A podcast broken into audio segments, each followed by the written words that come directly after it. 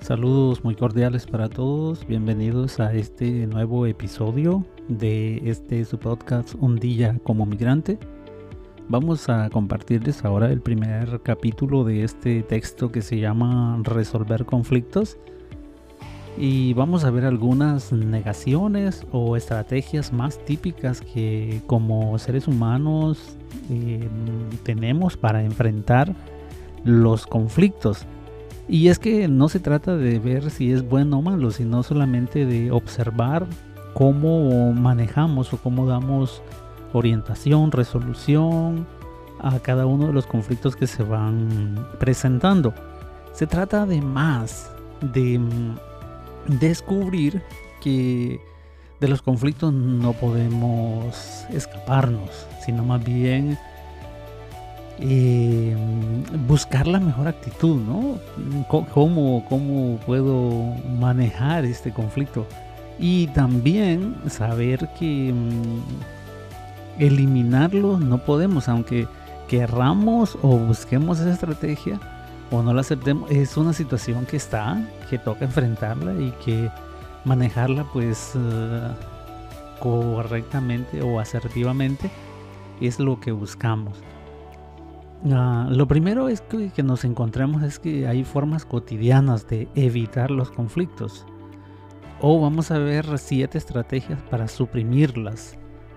Entonces ya el, título nos sugiere o nos pone en, en, una actitud de, diferente a lo mejor de lo que podamos haber pensado como preconcepto, ¿no? Porque mm, definitivamente uno no, es consciente a veces de que evitamos a toda costa los conflictos.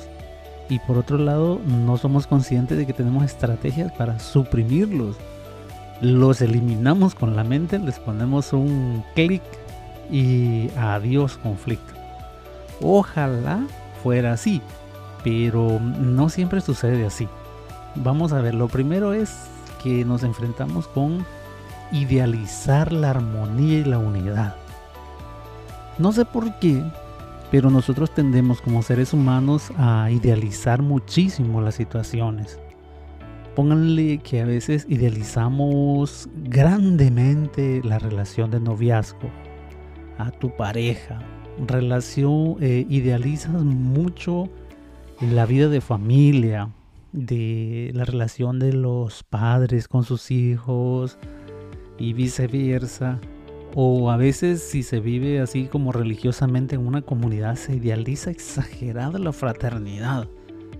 Y es tanto la idealización que mm, los conflictos como que nos ayudan a poner los pies en la tierra. Tienen una maestría, doctorado los conflictos para ayudarle a uno a aterrizar de una forma que a veces es brutal, ¿no? Si andamos muy angelicales por allá, nos damos cuenta que nada, los conflictos nos aterrizan de una manera que puede ser hasta catastrófica. O sea, podemos destruir proyectos, empresas, negocios, grandes éxitos. Se van abajo por la manera como hemos idealizado que tiene que ser las relaciones, que tienen que ser los negocios, que tiene, cómo idealizamos que tiene que ser el éxito, cómo idealizamos que tiene que ser una vida perfecta, una etapa de la vida la idealizamos y tiene que tener, eh, si tienes 30 eh, años ya tienes que estar casado con hijos y con tu casa y con tu carros y con inversiones en todos lados y ya casi a punto de de jubilarte y, hemos idealizado tantas cosas que mm, ahí confrontan los conflictos con esa realidad.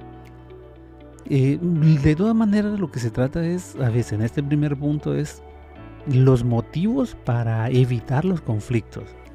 Y una idealización de la armonía o de la unidad, por ejemplo, lleva frecuentemente a no percibir los conflictos o a suprimirlos porque idealizamos tanto como tiene que ser um, un padre de familia, un sacerdote, un abogado, un ingeniero, lo idealizamos tanto que al final nos lleva a, um, perder la, armonía y la unidad y no percibir, ni siquiera nos damos cuenta de los conflictos, los suprimimos con un clic en nuestra mente.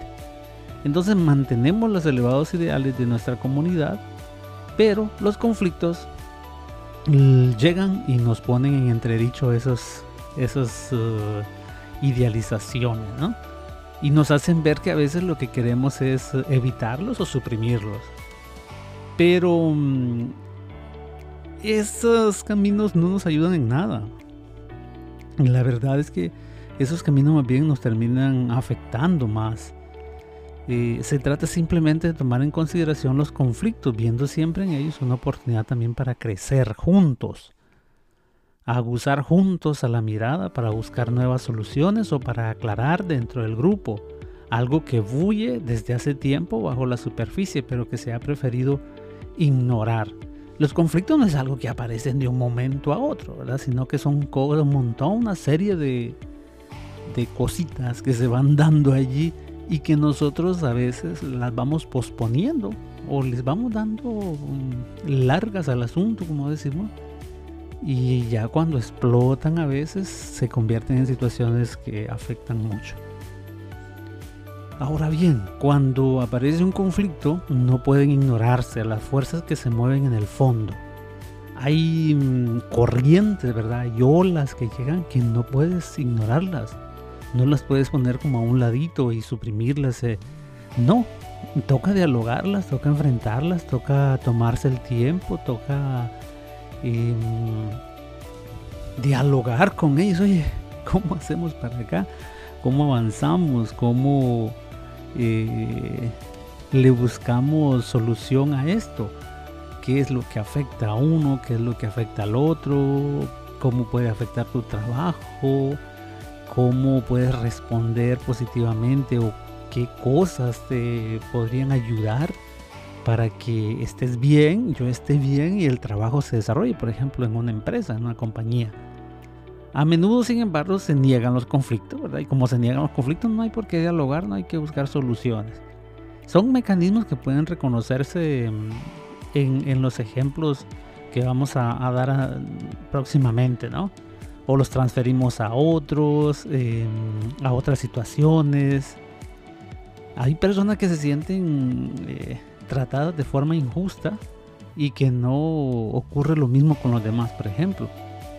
Y, o se presenta al responsable de la comunidad y le transmite abiertamente su descontento por la desigualdad en el trato, por ejemplo, a veces en las compañías, ¿verdad? Hay celos, en, los servicios que hacemos a veces se dan que algunas personas son como más talentosas y otras como que tienen talentos diferentes y se genera como ese tipo de, de celo donde el otro se enoja porque a ti te tratan de un modo o, de otro. Em, y, y, no enfrentar esa situación, no darnos cuenta que existe eso, eh, es, un, es, un, es un conflicto más serio. El colaborador queda insatisfecho porque no solo se encuentra en una posición de inferioridad respeto de su superior, sino que además es inferior a él en cuanto a su capacidad dialéctica y no ha sabido explicar exactamente lo que quería decir. En consecuencia, al conflicto no resuelto se suma el enojo por haber sido derrotado.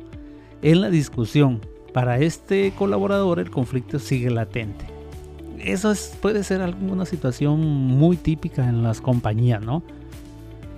Donde mm, a veces por las competencias, las discusiones, en vez de, mm, de dar solución, más bien se van agregando emociones que pueden ser hasta tóxicas en muchas compañías así, ¿verdad? Pues mm, se terminan generando a veces hasta enemigos porque no se ha aceptado que hay un conflicto y que mm, requiere atención.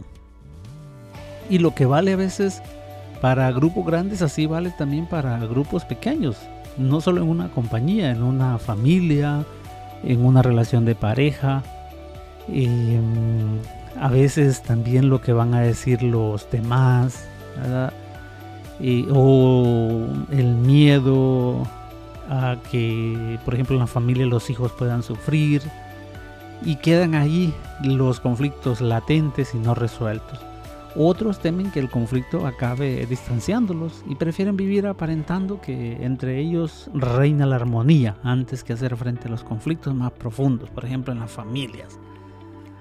Muchas, muchos jóvenes hoy se cuestionan o critican eso, ¿no? De que las familias afuera presentan una grandes rostros de felicidad, de armonía, llegan a casa y son peleas todo el tiempo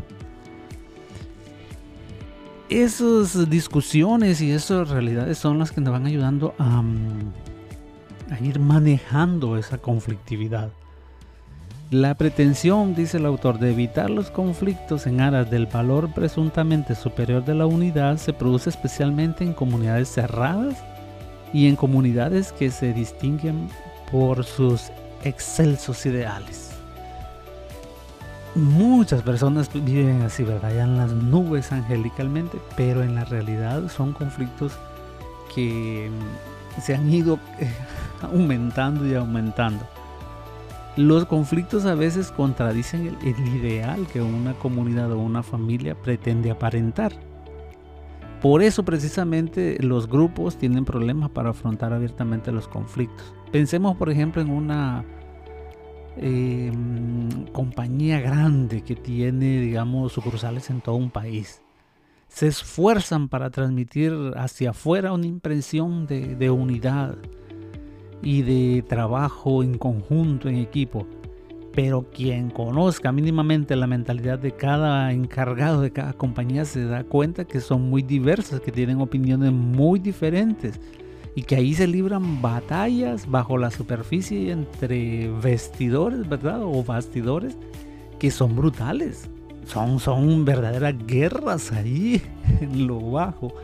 Entonces, eso también es, es parte de, la realidad que, que los seres humanos tenemos.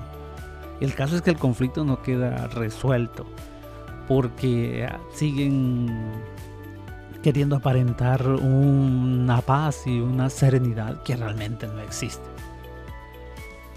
expresar una opinión unánime cuesta, ¿no? Hacia afuera puede ser fácil, pero donde da la impresión de que todo está bien, o a veces mm, en los conflictos, ¿no? A veces la iglesia a veces ha tenido, católica ha tenido muchos conflictos así en los últimos años han explotado grandes escándalos, ¿no? Y a veces los obispos em, le tienen más miedo al escándalo que al mismo hecho de lo que pasó realmente. Y, y, son verdaderos conflictos que muchas veces no se aceptan. Están empeñados en que no es así, no es así y mm, te terminan peleando. Por ejemplo, estaba viendo cuántas situaciones mm, han surgido en los seminarios en España y mm, han sido como batallas tremendas entre obispos, formadores y al final los más frágiles que son los, los jóvenes son los que terminan ahí excluidos, tristes y, y con serios problemas emocionales. Y nadie, al final nadie acepta los conflictos, ahí terminó el asunto. Y mm, porque se encuentran con personas que lo saben todo, que lo creen saber todo, manejar todo y que nunca van a aceptar que hay personas que se equivocan, pareciera que no, no pueden aceptar eso hasta que los escándalos explotan y, y ya no pueden, es insostenible esos grandes ideales que han querido aparentar por decir algo, ¿no? Porque también eso se da en, grupos de trabajo, en escuelas, en colegios, universidades, en familias y en una serie de, ambientes que pues se van dando. Los conflictos son propios de los seres humanos.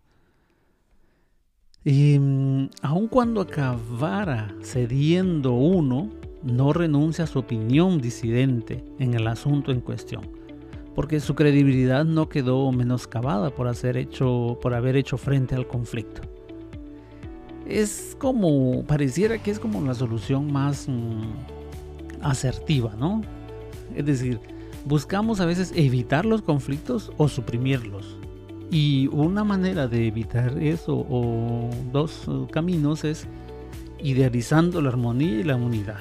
¿verdad? No es bueno, a veces los conflictos nos ayudan a aterrizar en, lo que somos. Seres humanos en proceso, en camino. Y pues está bien que nos protejamos, ¿verdad? Y que nos querramos. Pero a veces el mismo miedo de algunas personas pues genera más conflicto. Y a veces el, los malos entendidos, la falta de comprensión o a veces los conflictos internos que llevamos genera en, otros o, genera en nosotros esos jaloneos que si no se atienden pues terminan siendo verdaderas bolas de nieve que se van haciendo cada vez más grandes y más grandes y más grandes desgraciadamente. Así que atentos a eso a evitar o a suprimir una buena manera de evitar y suprimir es eh, la idealización de la armonía y la unidad no, buena manera no es. Realmente muchas veces la idealización de la armonía y la unidad son simplemente maneras de evitar o de suprimir los conflictos.